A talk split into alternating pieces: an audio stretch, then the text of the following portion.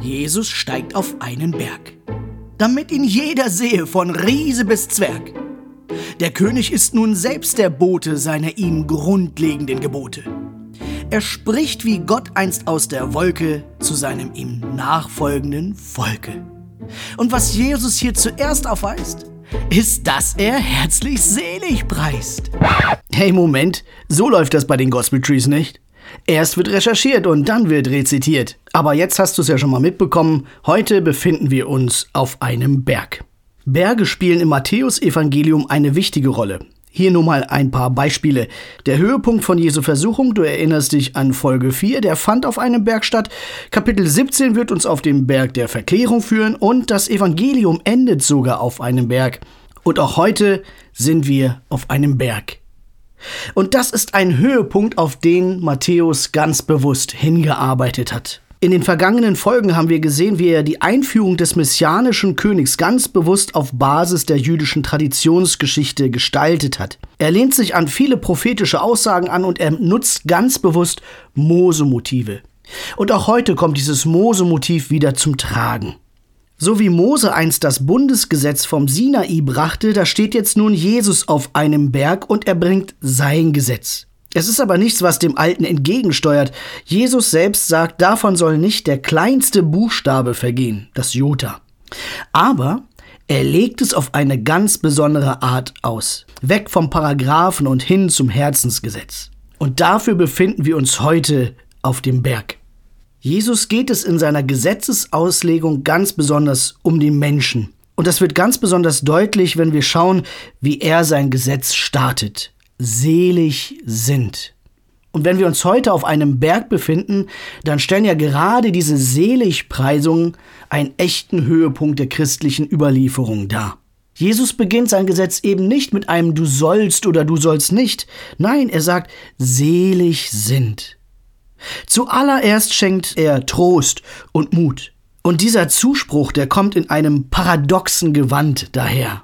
Dazu müssen wir uns erst einmal bewusst machen, was das bedeutet, selig sind. So wie Luther es geprägt hat, ist es ja nicht mehr Teil unseres Sprachgebrauchs, den wir natürlich verwenden. Es klingt heute etwas abgehoben und lebensfern. Eigentlich könnte man es besser übersetzen mit einer Gratulation. Ja, so müssen wir uns das vorstellen. Achtung, Schlaumeier-Alarm! Die Formulierung selig sind ist eine Übersetzung des Wortes Makarioi. Deswegen bezeichnet man die Seligpreisungen auch als Makarismen. Sie tauchten schon vorher in der jüdischen Tradition auf, auch im Alten Testament. Dort ist es das hebräische Wort Ashrei, das meist mit wohl dem übersetzt wird. Kurz und knapp kann man sagen, das ist eigentlich eine Beglückwünschung. Der, bei dem das und das gegeben ist, der kann sich glücklich schätzen. Schlaumeierei, Entwarnung! Diese Seligpreisung ist also eine Gratulation. Aber dann folgt immer eine Personengruppe auf der anderen Seite, von der wir das alles andere als erwartet hätten. Es folgt eine Personengruppe, denen etwas Trauriges passiert ist oder die Ohnmacht erfahren, die am Leben leiden, verzweifeln. Und das ist paradox, weil genau ihnen sagt Jesus jetzt Gratulation. Ihr, genau ihr, ihr könnt euch glücklich schätzen. Willst du mich veräppeln oder was? Also wenn wir von einem negativen Ereignis hören, dann sagen wir ja auch manchmal, na herzlichen Glückwunsch. Das meinen wir dann aber eher sarkastisch. Aber Jesus weiß hier überhaupt nichts von Sarkasmus. Er meint es ernst. Ich gratuliere euch. In der Gegenwart, da seid ihr vielleicht zu bemitleiden, aber ich schaue weiter. Und bei dem, was ich da sehe, da kann ich nur sagen, ich gratuliere euch. Das scheint paradox, was Jesus hier tut. Und jetzt lasst uns mal schauen, wem Jesus hier gratuliert. Und da haben wir gleich schon die erste Personengruppe, die uns herausfordert. Wer ist damit gemeint? Selig sind, die geistlich arm sind. Was soll das denn bedeuten?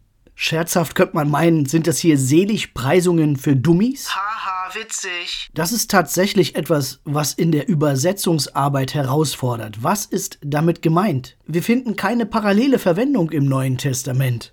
Ein Großteil der Übersetzung folgen der Auslegung, dass die Angesprochenen durch ihre Geistlichkeit arm und benachteiligt sind.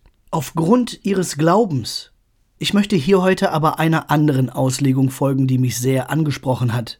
Das Wort, das hier mit geistlich bzw. mit Geist übersetzt wird, das kann auch bedeuten Lebensatem. Es steht für die Lebenskraft. Es kann also gut sein, dass Jesus hier keinen frommen Lebenswandel angesprochen hat, sondern dass er seine Worte ganz bewusst an die Menschen adressiert, die am Leben verzweifeln, denen die Sorge und Last auf den Lebensatem schlägt. Gratulation euch, denen das Leben hier kaum Luft zum Atmen lässt.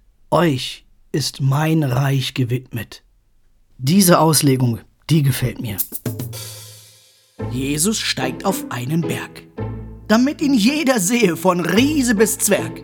Nein, Moment noch nicht. Bevor wir starten mit dem Gospel Tree, möchte ich nämlich noch sagen, dass bereits das Original schon kunstvoll gestaltet war. Und an dieser kunstvollen Gestaltung kann man erkennen, dass die Seligpreisungen aus zwei Strophen bestehen.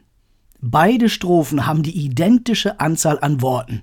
Die erste Strophe glänzt damit, dass alle Adressaten mit dem griechischen P beginnen. Es wird also ganz klar und deutlich ein Zusammenhang hergestellt. Und da, wo die erste Strophe mit der Zusage des Himmelreichs beginnt, so endet die zweite Strophe mit genau dieser Zusage. Im Griechischen sind also ganz deutlich zwei Strophen erkennbar. Und diese beiden Strophen, die unterscheiden sich nun ein wenig. In der ersten Strophe werden Menschen angesprochen, die unter einem Zustand leiden, die machtlos sind, und in dieser Machtlosigkeit wird der neue König zum Bruder. Jesus wird nämlich als machtloser König in Jerusalem einziehen. Als der König mit der Dornenkrone wird er am Kreuz hängen. Er selbst verkörpert diese Ohnmacht, von der er hier spricht. Er ist der Anführer der Adressatengemeinschaft dieser Seligpreisungen. Es ist also nicht einfach nur ein Abspeisen der Benachteiligten, es ist Lebens- und Regierungsinhalt des Königs. Der König sagt den Ohnmächtigen, ich bin auf eurer Seite. Da wo Könige und Machthaber eigentlich nur als Unterdrücker erlebt wurden, da kommt jetzt dieser König ganz anders daher. Gerade euch Unterdrückten, euch gilt das, euch gehört mein Reich. Das ist die erste Strophe. Und in der zweiten folgt jetzt ein Aufruf zur Handlung. Ein Aufruf zur Barmherzigkeit, zum Frieden und zur Gerechtigkeit. Nicht viel später in diesem Kapitel folgt die Aussage von Jesus, ihr seid das Licht der Welt. Das heißt, ihr seid auch diejenigen, die dieses Gesetz in die Tat umsetzen. Also lasst uns einfach mal diese Worte vom Berg klingen. Also bereit? Hört den König. Zeit für ein Gospel Tree. Jesus steigt auf einen Berg, damit ihn jeder sehe, von Riese bis Zwerg. Der König ist nun selbst der Bote seiner ihm grundlegenden Gebote. Er spricht wie Gott einst aus der Wolke zu seinem ihm nachfolgenden Volke. Und was Jesus hier zuerst aufweist, ist, dass er herzlich selig preist. Glückwunsch allen, die arm an Lebenskraft Gott für euch das Reich der Himmel schafft. Glückwunsch allen, die vor Trauer klagen. Gott wird euch auf Händen tragen. Glückwunsch allen, die sind machtlos euch fällt das gelobte Land einst in den Schoß. Glückwunsch allen, die nach Gerechtigkeit dürsten. Ihr sollt sie speisen und das wie Fürsten. Gut, diese vier Strophen verheißen des Leides Wandlung. Doch die nächsten vier rufen uns auf zur Handlung.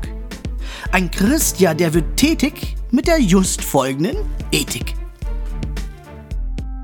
Glückwunsch allen, die sind voll Barmherzigkeit denn auch sie sollen sie erleben, diese Freundlichkeit. Glückwunsch allen, die handeln ohne listig Gedanken. Gott persönlich wird es ihnen danken. Glückwunsch allen, bei denen man Frieden findet, denn sie nennt man dann Gotteskind. Glückwunsch dem, der bei Unrecht den Mund aufmacht. Er wird mit Gottes Reich bedacht. Mit dieser starken Seligpreisung gibt Jesus gute Lebensweisung. Sie gilt denen, die da herzlich klagen, da sie ringen mit den Lebensfragen. Kommt ihr im Leben auch zu kurz? Wisset, die Unterdrückung kommt zum Sturz. Ihr seid das Salz der Erde, damit dies Realität bald werde. Ihr seid das Licht der Welt, das die Dunkelheit erhält. Warum sollt man das Licht unter den Scheffel stellen? Wen könnt's an dieser Stelle erhellen? Nein, macht es groß und lasst es leuchten, damit all es sehen, besonders die, die's bräuchten. Möge diese Seliggratulation in unser aller Herzen wohnen. Bis zum nächsten Mal. Bleibt fröhlich.